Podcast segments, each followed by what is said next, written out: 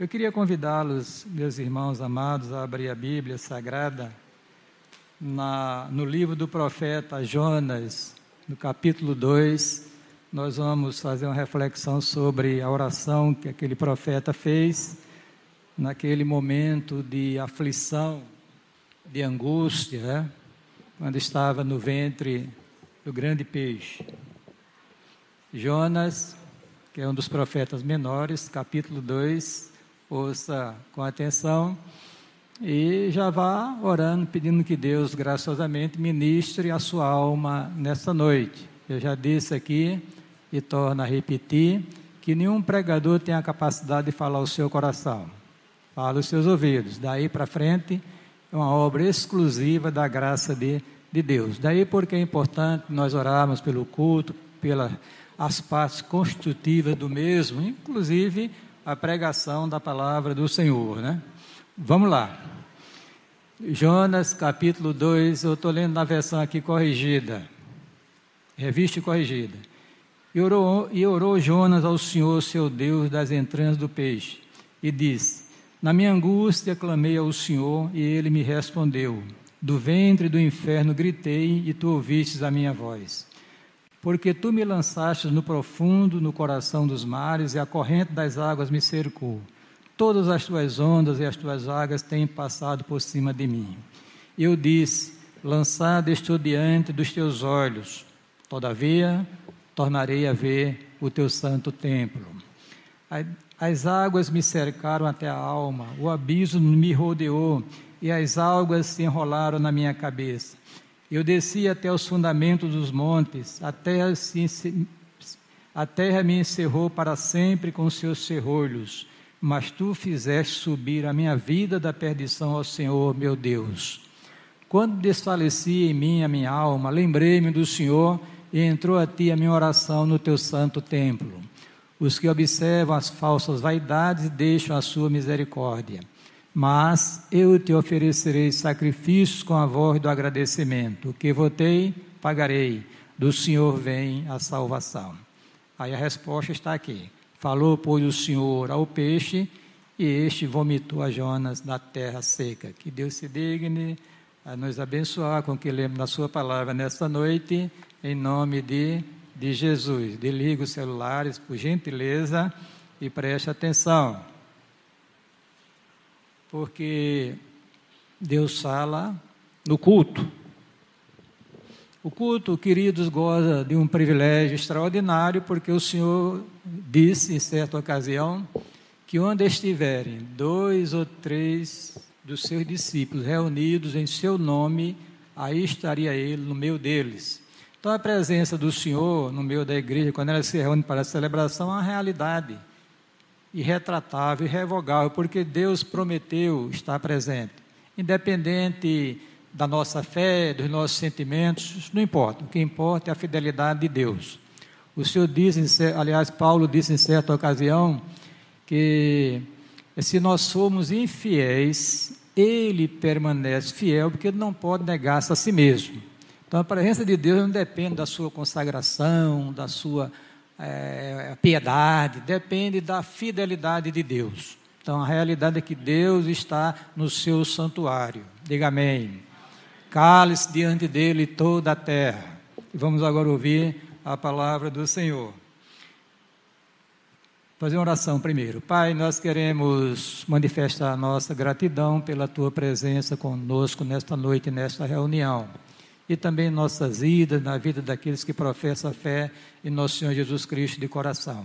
Queremos te agradecer por isso e nós pedimos nesta noite que o Senhor continue ministrando as nossas almas que tanto carecem de ti. Que a tua palavra, Senhor, tenha livre curso em nossos corações nesta noite, abençoando nossas vidas, trazendo-nos, ó Deus, cativos à obediência de Cristo. Abençoe a igreja nesta noite abençoe os que se encontram aqui nesse santuário, aqueles que estão na internet participando do culto.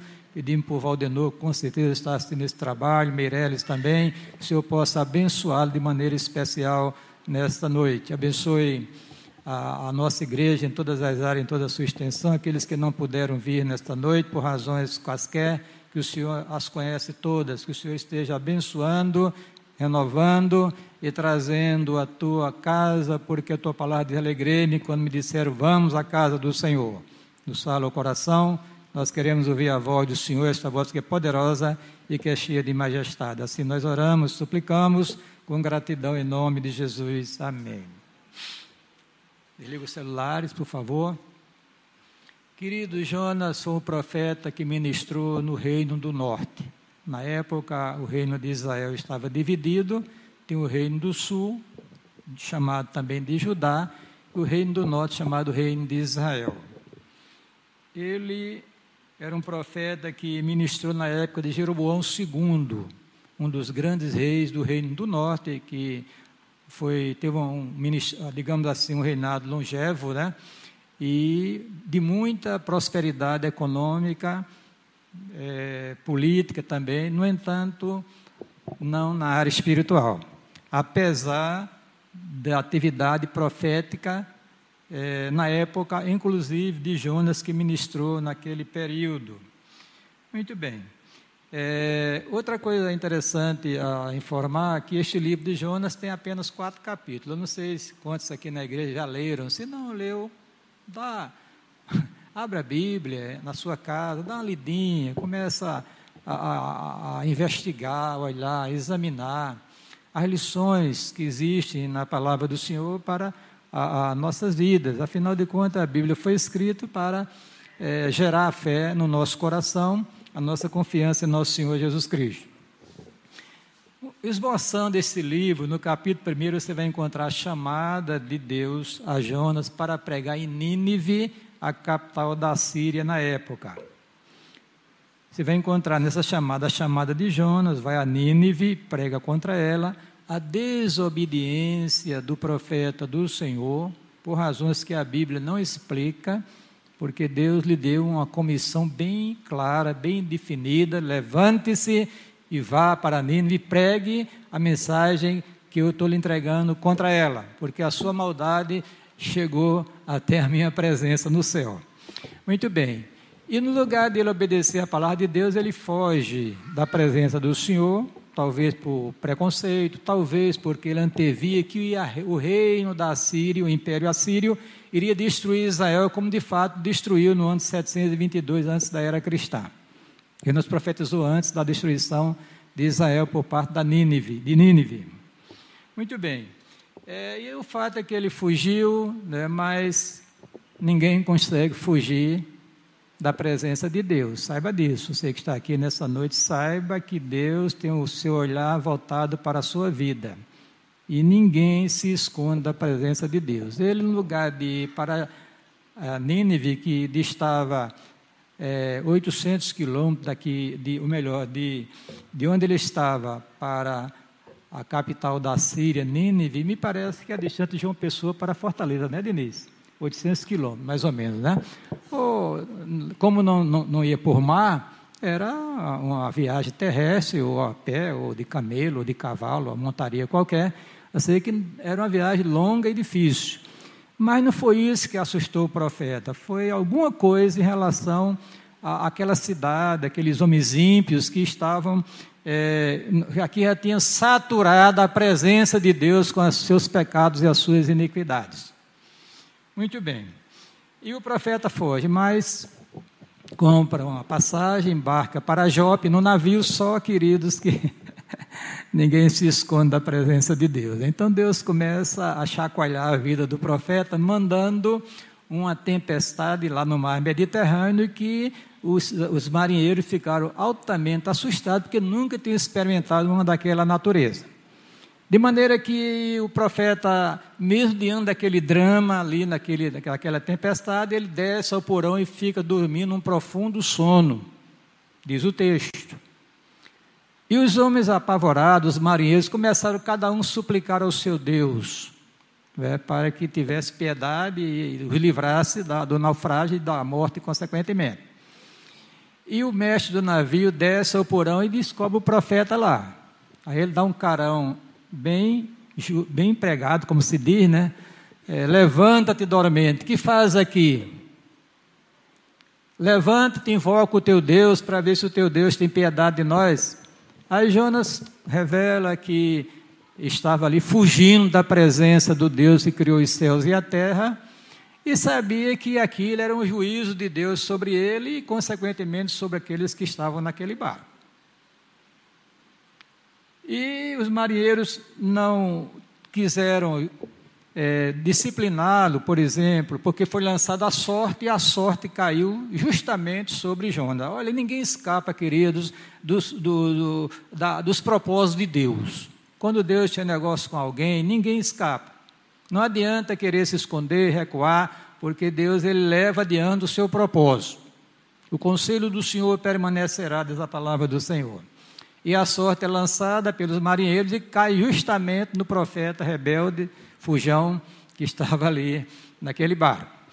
E Jonas disse: Olha, só tem uma solução: é vocês me lancem na água e o mar vai se acalmar. E eles ficaram com medo, pediram perdão a Deus, pediram que não queria matar um homem, né, jogar um homem no mar para morrer e tal, eles seriam culpados do sangue daquele homem.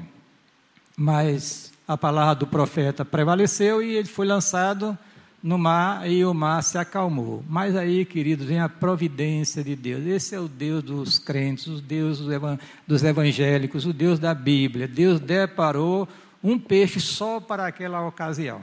Eu tenho a impressão que enquanto o navio estava lá no barco, né, ou melhor, estava no mar sendo levado pelas ondas bravias daquele mar, tinha um peixe já ali acompanhando esperando o momento quando o profeta fosse lançado, ele abocanhasse o homem, segundo a ordem que Deus tinha dado. Queridos, o Deus da Bíblia é o Deus verdadeiro, o Deus que manda em todas as coisas, bendito seja o nome do Senhor. E o Senhor ordenou que aquele peixe engolisse o profeta. Deus fez todas as provisões, porque afinal de contas aquele homem era crente, e um crente é diferente vai dar tudo certo, mesmo na desobediência, na ruindade, na perversidade, mas Deus ele não desiste do seu povo, bendito seja Deus por isso. Não vai desistir de você não, viu? Você que é fujão, você que está fora do propósito de Deus, saiba que nessa noite Deus vai te alcançar. Não sei como, mas você não vai viver na incredulidade nem na desobediência, que Deus vai tratar com você. Tratou com Jonas e trata com todos aqueles servos seus que são rebeldes, desobedientes, que não querem ouvir a voz do Senhor, nosso Deus.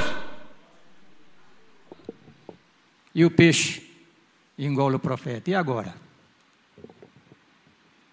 E agora, irmãos? O homem é engolido. Imagina, eu fico pensando, meu Deus do céu, agora um homem no intestino de um animal o, aquelas enzinas querendo destruir, né, para digerir aquele alimento, e nada. Jonas deu mais trabalho ao peixe que vocês possam imaginar. O bichinho ficou por três dias e três noites com um bicho estranho, sem poder digerir dentro do seu organismo. E Deus preservou a vida daquele homem. Esse é o Deus do nosso irmão, o Deus da Bíblia, Deus dos milagres, né? Muitos não acreditam nessa história, mas Jesus autenticou quando diz que Jonas era um sinal de sua morte e sepultamento e de sua ressurreição.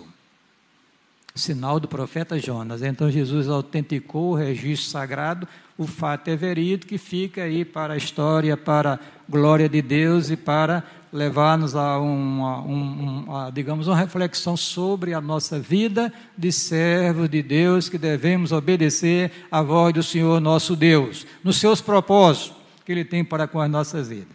Muito bem. É, irmãos, no capítulo 2 nós encontramos a oração que ele fez. É? Oração muito séria, né? Que é isso que eu vou abrir um pouquinho para nós nesta noite, para essa reflexão. No capítulo 3, nós encontramos agora Jonas deu novamente a ordem de Deus sendo dada a ele: vai à cidade de Nínive prega contra ela a mensagem que eu já te entreguei. E o profeta vai para aquela cidade, passou talvez um mês ou dois meses andando até chegar lá, e lá ele não tem mais agora o que fazer a não ser entregar a mensagem do Senhor. A mensagem era curta e grossa. Não tinha título, não tinha divisões, não tinha argumento, nem proposição, nem conclusão. ainda 40 dias e Nínive será destruída. Pronto, ele disse essa mensagem. E queridos, o profeta, é, depois ele sobe lá para um monte e ficou só observando o que Deus iria fazer com a cidade, destruí-la, né? Pensando ele, só queridos, que Deus usou de misericórdia para com aquele povo. Houve uma obra poderosa de Deus no coração daquele povo, dos ninivitas, e eles se arrependeram dos pecados deles, foram convertidos e foram poupados por Deus. Queridos, olhem, é só para a questão da a, a, o arrependimento, a humilhação diante de Deus é o caminho da vitória. Diga amém. É o caminho da restauração, o caminho da bênção. Deus ia destruir aquela cidade, estava decretado, estava determinado. Mas Deus não consegue, queridos, é, é assim, olhar para um coração quando ele se quebranta e Deus fica insensível. Não existe isso da parte de Deus a humilhação, o arrependimento, a reflexão sobre a vida, querendo mudar, isso está de acordo com a vontade de Deus. Deus se agrada, Deus se manifesta, Deus opera, Deus restaura, bendito seja o nome do Senhor. E houve um avivamento espiritual naquela cidade que só de pessoas né, adultas tinha 120 mil pessoas, irmãos eles foram alcançados pela graça de Deus. Interessante é que o profeta não gostou da pregação, do resultado dela. É o primeiro pastor que a gente conhece na face da terra que prega uma mensagem, a conversão em massa e depois não fica satisfeito com o resultado da sua pregação. Veja como nós somos ruins, viu? Mesmo sendo crente. Porque quando a gente prega a palavra e lança a rede, faz um apelo, vem dois, três, a gente fica alegre, os pregadores ficam pulando de alegria, a igreja se. Imagina a cidade toda, irmãos. Foi proclamado um jejum, o rei ordenou, todo mundo vai se vestir de saco. Até os animais vão ficar em jejum também, vão clamar a Deus para Deus ter misericórdia. E Deus ouviu e abençoou, e foi aquele pessoal alcançado por ele. Mas o Jonas não gostou. Aí Deus lhe dá uma lição, né, de uma boboreira que ele estava lá esperando, e aí o sol estava forte, ele tentou fazer uma, uma não conseguiu, Deus levanta, faz crescer uma plantazinha do dia para a noite, que cobre para dar uma sombrinha para o profeta, e Deus manda, fere a planta, para, aí ele fica chateado e reclama de Deus, pé da morte, etc, etc. E Deus dá uma lição para ele, que é uma lição para nós. Deus é o Deus misericordioso, bendito seja Deus por isso. E aí o livro termina abruptamente. Mas eu queria me deter na, na oração, né? Vamos lá. Olha, a oração de Jonas foi feita num momento de extrema angústia.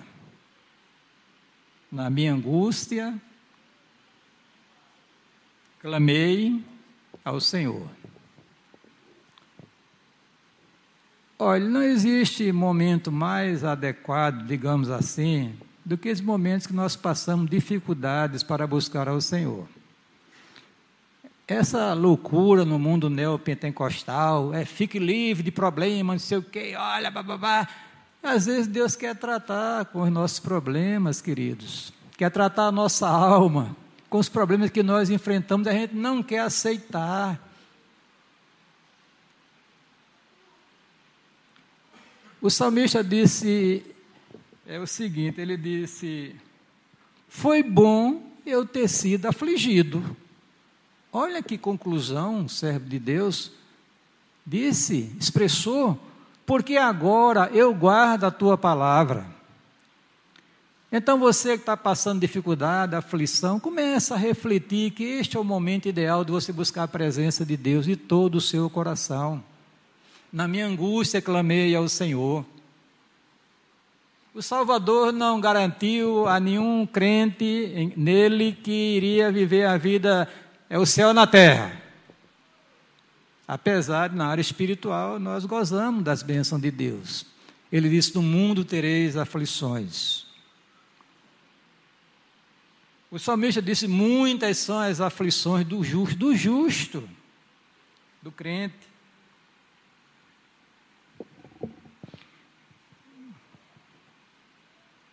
Das profundezas a te clamo, ó Senhor, Senhor, escuta a minha oração, sejam os teus ouvidos atentos à voz das minhas súplicas. Salmo 130, versículo 1 e 2. O Senhor te ouça no dia da angústia, o nome do Deus de Jacó te proteja. Então, irmãos, são momentos que às vezes nós enfrentamos que é o momento propício de nós buscarmos a presença de Deus que fazer aquele homem que estava agora encarcerado no ventre de um peixe, digamos assim, sem perspectiva nenhuma de sobreviver, estava ali respirando porque existia oxigênio naquele ambiente, evidentemente, dentro daquele animal, ele estava conseguindo sobreviver. Mas certamente todo chacoalhado, porque as entranhas do peixe, o intestino funcionando, né, querendo digerir e não conseguia. Sofreu o profeta e sofreu o peixe. Pense, olha, quando o crente erra, quando faz as suas coisas agradáveis, sofre ele e sofre também quem está junto dele. A família, os negócios, a igreja. Quando o crente começa a fazer alguma coisa que não agrada o Senhor, aí a reação é em cadeia. No caso de Jonas, sofria ele e sofria o peixe. Já tinha sofrido os marinheiros pela desobediência dele. Mas o momento é o momento de clamar ao Senhor. Amém? Clama a mim, responder-te-ei, anunciar-te-ei coisas grandes e firmes que não sabes. Você que nunca mais veio para o culto de oração da igreja, faça um esforçozinho. Eu sempre falo de uma tal de oração preventiva. É aquela oração que nós fazemos para que a gente não venha cair numa situação complicada. Isso tem acontecido na, vida, na minha vida e na vida de muitos que vivem orando constantemente ao Senhor, independente de circunstâncias adversas ou não. Você vai esperar que venha uma tribulação para você vir orar? Eu não lhe aconselharia isso, não. Mas se você está enfrentando, já sabe que o caminho é buscar a presença de, de Deus. Amém? Clamarei ao Deus Altíssimo, ao Deus que por mim tudo executa. Fica aí o exemplo, né? que aquela oração foi feita no momento de extrema angústia. Não tinha mais o que fazer a não ser buscar a presença do Deus verdadeiro, no caso o Deus de Jonas, que é o nosso Deus também. A segunda coisa, irmãos, é que nessa oração o profeta reconhece a soberania de Deus sobre a sua vida, e o que ele estava enfrentando era as consequências dos seus próprios erros. Ele estava no ventre do peixe, porque desobedecera a Deus. Estava sofrendo porque desobedecera a Deus. Deus é um Deus de amor, ninguém nega, está escrito na palavra de Deus, mas é um Deus justo. É um pai rigoroso. É um pai amoroso, mas é um pai também rigoroso. Ele disciplina os seus filhos, e aqui não escapa ninguém. É pastor, presbítero, diácono, membrezinho em geral. Ninguém escapa dessa ação disciplinadora de Deus. E se você está cometendo desatino e não é repreendido por Deus, não é disciplinado, aí tem problema. Porque o texto diz: se estáis sem disciplina, sois bastardos e não filhos. E diz o escritor: qual é o filho, que, qual é o pai que não repreenda o seu filho quando ele comete um desatino? Só se for um pai irresponsável. E Deus não é irresponsável, evidentemente. Jonas sabia, irmãos. Ele disse o seguinte: Porque tu me lançastes no profundo abismo, no, no coração dos mares. Ele sabia que ali era uma ação disciplinar de Deus na vida dele. Será que não tem alguém aqui sob disciplina de Deus? Eu não sei. Não ouso julgar ninguém, mas provavelmente tenha. Provavelmente tenha. Se é filho, não escapa da disciplina do pai. E Jonas não escapou. Estava lá no vento do peixe. Deus é soberano. Ninguém escapa desse, dessa ação soberana de Deus na vida do seu povo, na vida do mundo em geral e na, na vida do seu povo. É, Jeremias faz uma indagação lá em Lamentações, ele diz o seguinte: De que se queixa, pois, o homem mortal? Queixe-se cada um do seu pecado. Vá se queixar do pastor, da mulher, do marido, do governo, Queixe-se cada um dos seus pecados. irmãos, esta ação disciplinar de Deus é uma benção na vida do, da pessoa. Foi Davi, foi, foi, foi o salmista que disse: Foi bom eu ter sido afligido, porque agora eu guardo a tua palavra.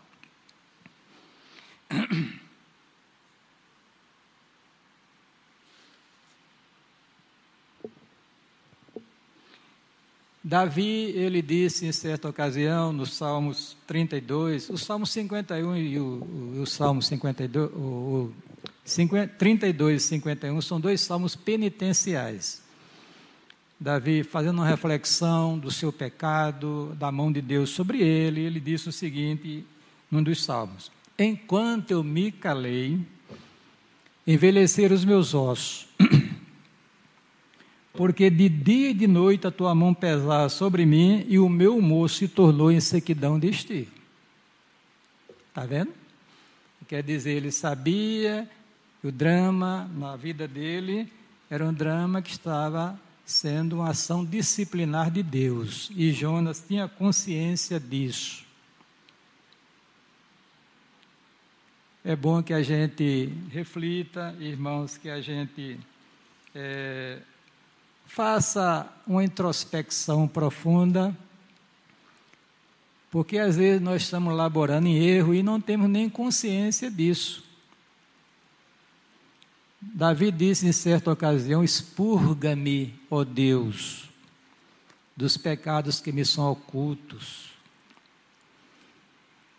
Ele sabia que, mesmo sendo um homem segundo o coração de Deus, mas ele sabia que era um homem inclinado ainda ao erro e às falhas, como de fato aconteceu na vida dele. Expurga-me, ó Deus. Ele disse: vê, vê se há em mim, Senhor, algum caminho mau e guia-me pelo caminho eterno.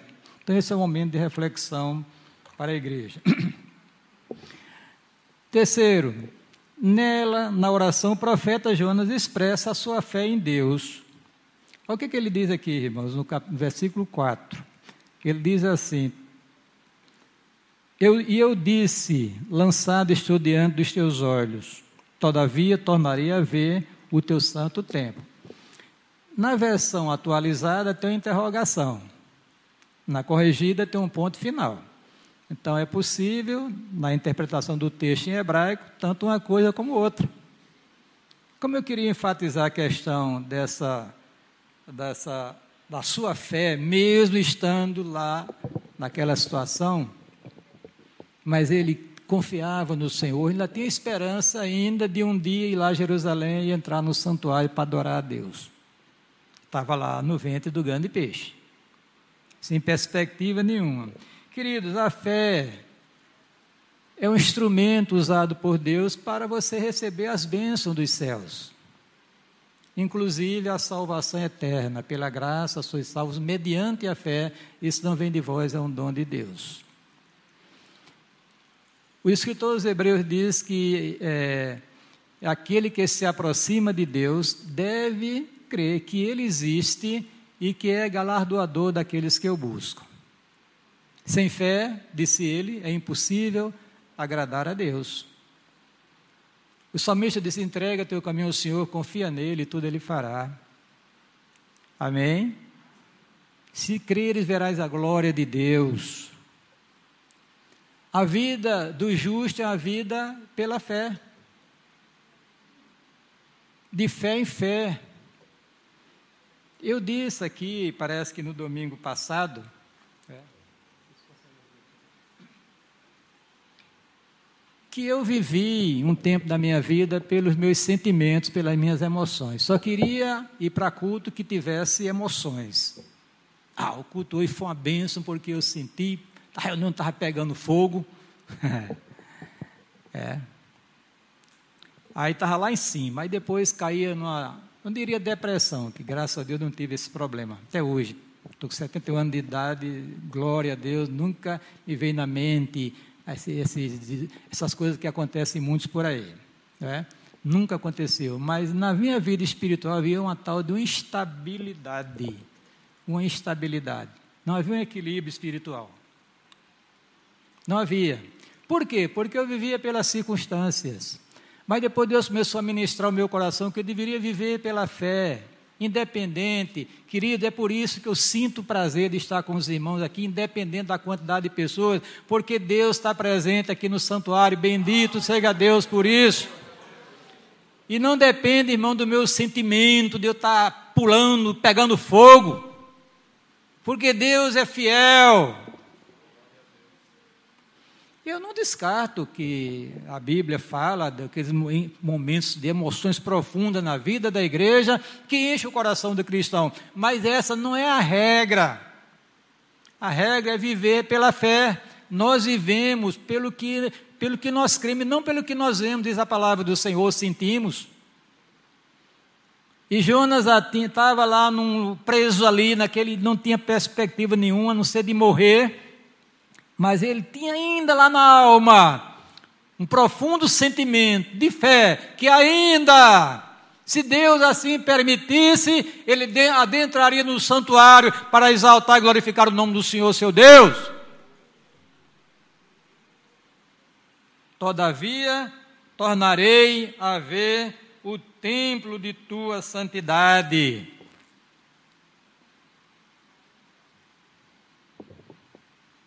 Sem fé é impossível agradar a Deus. Ouse confiar um pouco mais no Senhor. Entrega teu caminho ao Senhor, confia nele e tudo ele fará. Vai dar tudo certo. Já deu tudo certo, louvado seja o nome do Senhor. Porque a fé é o canal, o meio foi estipulado por Deus, é isso, está escrito, irmãos.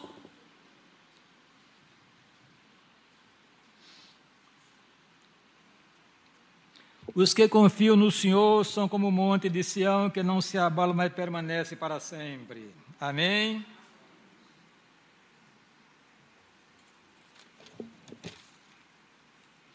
Porque andamos por fé, disse Paulo, não pelo que nós vemos.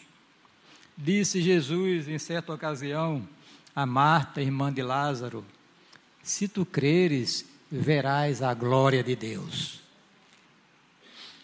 Quatro. Nessa oração, querido Jonas, o profeta, ele conclui que as coisas deste mundo são efêmeras e, efêmeras e passageiras. Versículo 8. Ele diz assim: Os que observam as falsas vaidades deixam, deixam a sua misericórdia. Queridos, quantas pessoas só com os olhos voltados para as coisas deste mundo? É uma visão só para baixo. Ouse levantar os seus olhos para os céus a partir de hoje. Cadê o amém? Veja o que Paulo diz escrevendo aos Colossenses, no capítulo 3, se já ressuscitastes com Cristo, buscai as coisas que são de cima, onde Cristo está assentado à destra de Deus. Pensai nas coisas que são de cima e não nas que são da terra, porque já estás mortos e a vossa vida está escondida com Cristo em Deus. E por que, que você está tão entusiasmado com as coisas deste mundo? Você não leu ou não conhece que a Bíblia diz: não ameis o mundo, nem o que no mundo há? Se alguém o mundo, o amor do Pai não está nele. São João diz que o mundo inteiro está posto no maligno. Tudo é vaidade. Nós passamos, nós zoamos, irmãos. Eu ontem tinha 20 anos, estou com 71 anos de idade e não, consegui, e não consigo, nem você consegue deter a marca do tempo. Até que o pessoal acha que eu tenho menos anos de idade. A menos a irmãzinha lá no culto na casa de Francisco que diz que eu tenho 91 anos. Misericórdia, estou morto. Estou morto.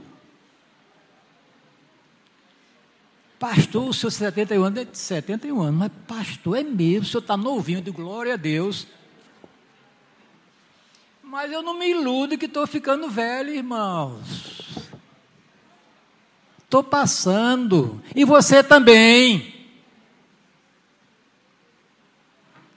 Salomão, quando conclui, lá falando no livro dele, de Eclesiastes, ele diz: enfim, tudo é vaidade, tudo passa, queridos. O importante é a sua fé em Jesus Cristo e a sua consagração ao Senhor, é você ser servo de Deus Altíssimo. E Jonas disse, irmãos, os que observam as falsas vaidades deixam a sua misericórdia, deixam tudo que é bom. Deus tem algo melhor para você, irmãos. Ah, eu vou gozar a vida, gozar a vida. Você goza a vida na presença de Deus. O Evangelho traz, irmãos, alegria na vida da pessoa. O Salvador disse: Eu vim para que tenham vida e vida em abundância. Isso tanto qualitativa quanto quantitativamente. E você, entusiasmado com as coisas deste mundo, só fala em futebol, em política. Tem coisa melhor para o cristão. Amém? Tem coisa melhor para o cristão. Aquele que beber da água que eu lhe der nunca mais terá sede ela se fará nele uma fonte para jorrar para a vida eterna. Eu passei uma época difícil em termos de enfermidade. Vi diante de mim um palmo, tô, é bem evidentemente que foi um palmo, não é mais a, não estou usando a linguagem figurada, a morte. Peguei logo um papel, escrevi Cândida, isso aqui, está aqui os cartões, está isso aqui, aqui, tal, está aqui, está aqui a senha do meu negócio tudo direitinho, tal, separei. Você mandei até uma carta para o patrimônio da igreja que é secreta, né? Tá aí uma carta aí, dizendo tudo direitinho. Olha, se eu é, for partir, os irmãos não querem nada da igreja, disse coisas nas condições bem suaves para que quando viesse outro pastor não ficasse aí a igreja é, comprometida com o obreiro que o Senhor chamou para a sua presença. Pense como foi bom, porque foi uma chacoalhada que Deus deu na minha vida essa perspectiva da morte, da eternidade, queridos. É bom que aconteça com você, viu? Para você deixar de estar amando as coisas deste mundo, viu? Você aprender que você é um servo de Deus. Você é uma propriedade exclusiva de Deus. Deus lhe comprou com seu precioso sangue, o sangue do Cordeiro. E Deus não abre mão de você, não, viu?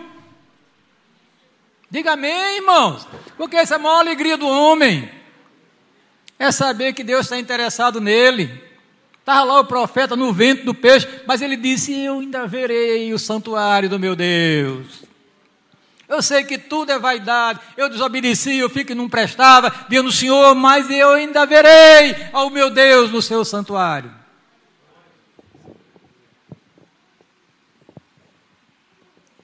Vamos dar um freiozinho, irmãos? Você que despreza o dia do Senhor, dia do domingo, dia do Senhor.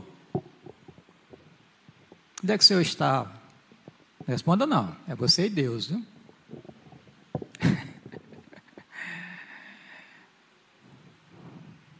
Eu era diácono da igreja ali, congregacional, disse os irmãos. Aí no dia do domingo eu fui bater uma bolinha.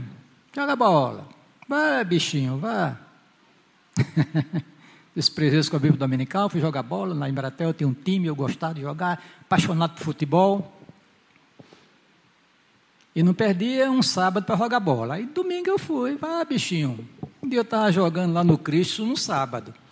Corri pela direita com a bola, o zagueiro me veio, me levantou eu, bola, levantou tudo que tinha direito. Quando eu desci, pá, quebrou o braço. Ai, Jesus, que sofrimento. Deus disciplina os seus filhos, irmãos. Aqui foi uma disciplina do Senhor. E outra vez eu fui jogar bola novamente. Quando eu voltei, estava no caminhão, desci. Quando eu desci na, de lado da igreja congregacional de uma pessoa, andando na rua, quando eu levantei, a minha cabeça foi em cima do poste. Pá! Aí o sangue. Aí cai na mão do estagiário de medicina. Pronto. O cara passou quase uma hora para cauterizar um ferimentozinho. E eu sofrendo. Vai, bichinho. Tenha cuidado na sua vida, não, porque você é uma propriedade exclusiva de Deus, viu? Eu aprendi as custas, né? Para, é, mesmo sendo oficial de igreja, mas era diácono. Era um servo, tinha um compromisso com a obra do Senhor, né? Mas paciência, paciência, irmãos. Tudo é vaidade, vamos nos interessar com as coisas de Deus. Mas estou terminando a mensagem, viu?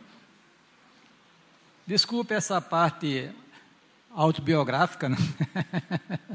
Até eu comecei a escrever a minha biografia para a posteridade, não sei nem onde é que está, mas está num dos meus computadores lá. Vamos lá. Queridos, terminando nessa oração, Jonas ele revela que o seu livramento vem de, de Deus. Glória a Deus por isso. Ele disse o seguinte lá no versículo 9. Mas eu te oferecerei sacrifícios com a voz de agradecimento, que votei e pagarei. Do Senhor vem a salvação. Salvação aqui é livramento, não, é, não, não necessariamente a salvação para a vida eterna. Deus, irmãos, eles têm nos contemplado com livramento, só você talvez nem saiba que Deus tem livrado você. Um dos compromissos que Deus tem com a sua igreja é livrá-la do mal. O próprio Salvador nos orientou que nós orássemos, livra-nos do mal. Por quê? Porque só Deus pode livrar você das astutas ciladas do diabo. Só Deus pode guardar você. Só Deus pode lhe proteger. Se Deus não guardar a cidade, diz a Bíblia, em vão vigia o quê? a sentinela. O homem estava numa situação difícil, mas Deus é o grande livramento. É, o, é isso, é? O Senhor é a minha salvação. Aliás, nós lemos no Salmo 27, no início do culto. O Senhor é a minha luz e a minha salvação, a quem temerei? O Senhor é a força da minha vida, de quem me recearei? Eu, eu sou o Senhor e fora de mim não há Salvador ou Libertador. O próprio Jesus, o nome dele, é, é, o texto diz: E dará à luz um filho, e chamará o seu nome Jesus, porque ele salvará o seu povo dos pecados dele. Então, queridos, as suas lutas, as suas dificuldades, as suas atribulações, onde você se encontra no fim do poço, lá no mais profundo, como Jonas se encontrava, evidentemente que você não está passando uma experiência similar, né? Mas saiba que a salvação, o livramento vem de quem? Do Senhor. Amém? É, o texto diz que ele se manifestou para desfazer as obras do diabo. Como Deus ungiu a Jesus de Nazaré com o Espírito Santo e com virtude ou poder, o qual fazer, andou fazendo bem e curando a todos os oprimidos do diabo, porque Deus era com ele. Qual é a sua luta, a sua dificuldade? Entrega teu caminho ao Senhor, confia nele e ele tudo fará. Lançando sobre ele toda a vossa ansiedade, porque ele tem cuidado de vós, irmãos. Descanse no Senhor nesta noite, está lá no vento do peixe, dá um grito invoca o nome do Senhor nosso Deus, ele vai entrar em ação. Diga amém. Lembro-me agora de Pedro lá no Mar da Galileia, é, o barco enfrentando dificuldade, ondas bravias. Jesus não estava no barco, ele tinha ordenado que eles fossem para o outro lado. Depois Jesus vai ao encontro deles andando sobre as ondas do mar. E alguém disse: É o Senhor. Pedro diz: É o Senhor? Então, se é o Senhor, mande que eu vá ao teu encontro. Jesus disse: Vem, Pedro. Aí Pedrão desce do barco, desculpa a liberdade, Pedrão, a pessoa. Pedro desce do barco, põe o pé na água, não afunda, vai andando, vai andando, vai andando, vencendo as tribulações, as circunstâncias diversas da vida, vencendo tudo e todos. Mas o texto diz que Pedro deixou de olhar para Jesus, o autor e consumador da fé, e começa a afundar. Quando o crente está afundando, o que é que ele deve fazer? Clamar a Deus. Ele é o Salvador. Ele é o libertador. E Pedro, uma oração, três palavrinhas: Senhor, salva-me. Imagina se ele é Deus de Abraão, Deus de Isaac, Deus de Jacó, Deus dos patriarcas, Deus criador, e fosse contar a história da Bíblia todinha, como foi o sermão de Estevão, ele morria afogado. Senhor, salva-me. E o Senhor prontamente estendeu a mão e disse, homem, e segurou, homem de pouca fé, por que duvidastes? Queridos, o Senhor está ao seu alcance, ao alcance da, do grito da sua alma. Crie, acredite nessa palavra do Senhor nesta noite e invoque o nome do Senhor nosso Deus. E você terá o livramento dado por Deus. Aí terminando, a Bíblia diz que falou, pois o Senhor ao peixe. Já pensou? Os animais entendem a voz do seu Criador. E o Senhor ordenou que o peixe fosse, levasse Jonas lá na praia do mar Mediterrâneo e jogasse aquele homem para fora. Foi o que aconteceu. Falou, pois o Senhor ao peixe, e este vomitou a Jonas na terra seca. Louvado seja Deus por isso. Não vomitou lá em Nínive, não, lá porque não tem praia, não. O oceano não vai para lá, não, é diferente.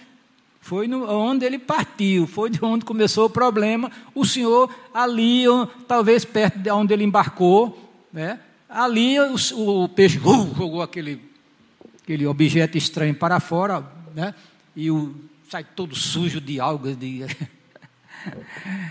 mas sai salvo pelo poder de Deus, louvado seja Deus por isso. Esse é o nosso Deus, o Deus meu, seu, o Deus que a gente precisa acreditar nele.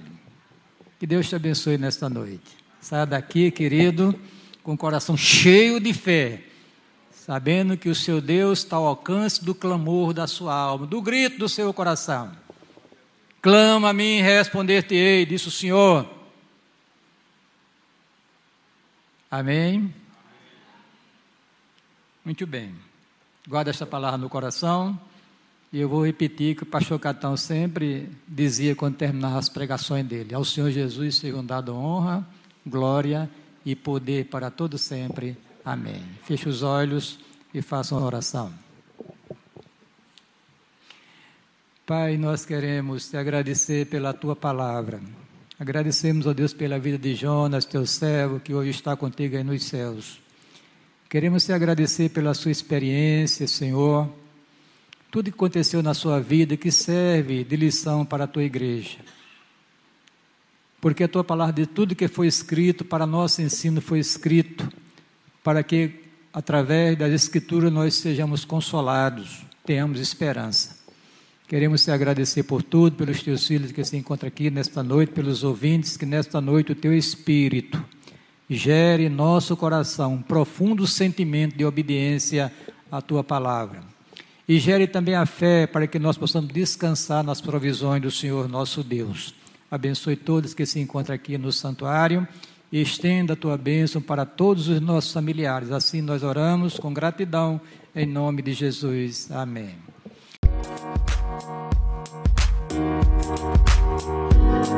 Música